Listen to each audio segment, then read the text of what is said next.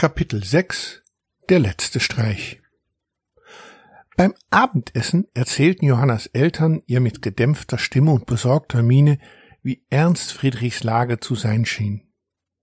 Johanna konnte nicht glauben, dass dieses Ekelpaket wirklich Heimweh haben sollte. Unglaublich! Heimlich hoffte sie, dass Friedrich diese Nacht wieder einen Traum haben würde.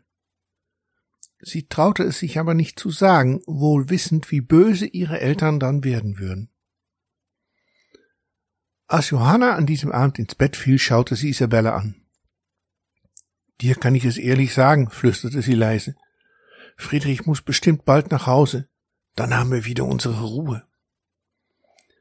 Isabella miaute und Johanna schaute sie nachdenklich an.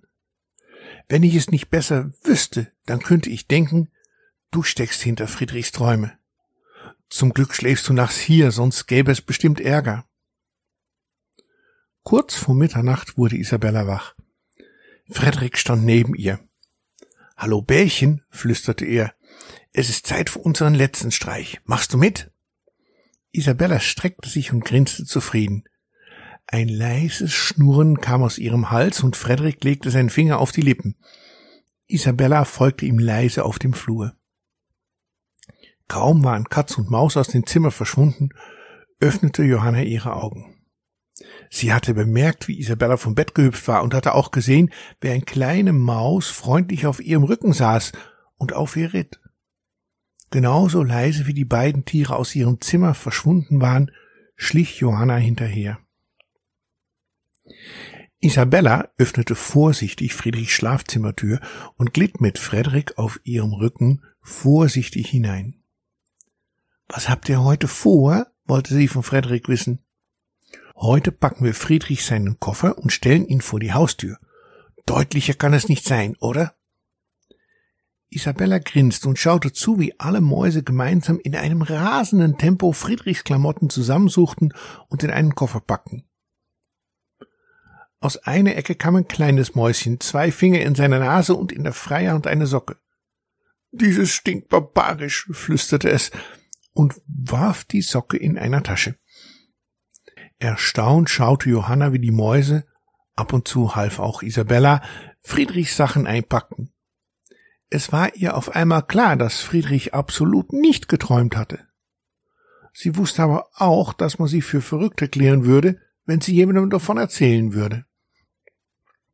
Als Johanna am nächsten Morgen aufwachte, erinnerte sie sich an einen verrückten Traum. Sie hatte gesehen, wie Isabella und Frederik zusammen Friedrichs Sachen eingepackt hatten. Mit einem schnellen Sprung stand Johanna neben ihrem Bett und schaute in den Spiegel. Dann verschwand sie im Bad. Noch bevor Johanna im Bad fertig war, hörte sie einen lauten Schrei aus Friedrichs Zimmer kommen. Wer hat meine Kleidung geklaut? rief Friedrich laut. Er rüttelte an der Badezimmertür. Johanna, hast du meine Kleider versteckt? rief er mit böser Stimme. Noch bevor Johanna antworten konnte, kam die Stimme ihrer Mutter von unten. Friedrich, mein Junge, was ist denn los?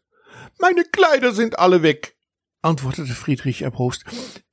Ich weiß, wo sie sind, antwortete Johannas Mutter. Am besten gehst du jetzt einmal in dein Zimmer zurück. Ich bring dir gleich dein Frühstück. Johanna verstand die Welt nicht mehr. Warum war ihre Mutter so freundlich zu Friedrich? Das Frühstück wurde normalerweise nur ins Zimmer gebracht, wenn man krank war, furchtbar krank. Die Lösung des Rätsels kam zum Vorschein, als Johanna aus dem Bad kam. Ihr Vater stand im Flur und winkte ihr zu. Hör kurz zu. Friedrich geht es heute gar nicht gut. Er hat heute nach dem Schlaf seinen Koffer gepackt und sie vor der Haustür gestellt. Wir haben seine Eltern angerufen und er fährt heute noch zurück nach Hause. So kann es nicht weitergehen. Tu uns bitte einen Gefallen, sei in den nächsten Stunden noch ein bisschen nett zu ihnen, okay? Johanna nickte und ging in ihr Zimmer, um sich anzuziehen. Als Johanna etwas später zum Frühstück hinunterging, hörte sie, wie sich ihre Eltern unterhielten. Glaubst du, Friedrich muss in die Klinik? fragte ihre Mutter besorgt. Ich denke nicht. Der Doktor hat gesagt, es würde nichts Schwerwiegendes sein. Er verkraftet einfach die Abwesenheit seiner Eltern nicht. Hoffentlich schaffen Ellen und Peter es noch heute, ihn abzuholen. Ehrlich gesagt, die Sache ist mir nicht ganz geheuer. Johanna öffnete die Küchentür und ihre Eltern waren sofort still. Isabella, die mitgehört hatte, was Johannas Eltern berichteten, freute sich ungemein. Noch wenige Stunden und Ekel Friedrich wurde abziehen. Wie gerne hätte sie Johanna erzählt, dass sie es zusammen mit Frederik geschafft hatte. Apropos Frederik, wo war der Schlingel nun geblieben? So sehr Isabella nachdachte, sie konnte sich nicht erinnern, ihn nach der Aktion mit Friedrichs Klamotten noch gesehen zu haben. Frederik befand sich inzwischen in einer missliche Lage. Irgendwie, er wusste selbst nicht genau wie, war er noch im Koffer von Friedrich gewesen, als die andere Mäuse das Schloss zugedrückt hatten. Seit dem Augenblick hatte er alles Mögliche versucht, aber er war eingeschlossen. Aber er hatte Glück, riesiges Glück. Isabella ahnte, dass etwas nicht in Ordnung sein konnte. Frederik würde in diesem so wichtigen Augenblick nicht einfach verschwinden. Sorgfältig überlegte sie, wo und wann sie ihn zuletzt gesehen hatte. Dann fiel es ihr ein. Frederik hatte noch schnell ein dreckige Socke im Koffer gesteckt und eine der Mäuse hatte die Klappe zugemacht. Frederik war noch im Koffer. Fieberhaft suchte Isabella nach einer Möglichkeit, Frederik aus dem Koffer zu bekommen, und schließlich hatte sie einen Einfall. Nur würde es noch einen Moment dauern, bis die ausgedachte Gelegenheit kommen würde. Es war gegen elf, als Friedrichs Eltern in einem Taxi vor der Tür standen, und es dauerte noch eine gute Stunde, bis sie endlich zur Abfahrt bereit waren. Das war die Gelegenheit, auf die Isabella gewartet hatte. Als Friedrichs Vater den Koffer zum Taxi tragen wollte, schoss Isabella zwischen seine Beine durch. Ein lauter Schrei, einige unanständige Wörter und Friedrichs Vater lag auf dem Boden. Ebenso der Koffer. Isabellas Rechnung ging auf.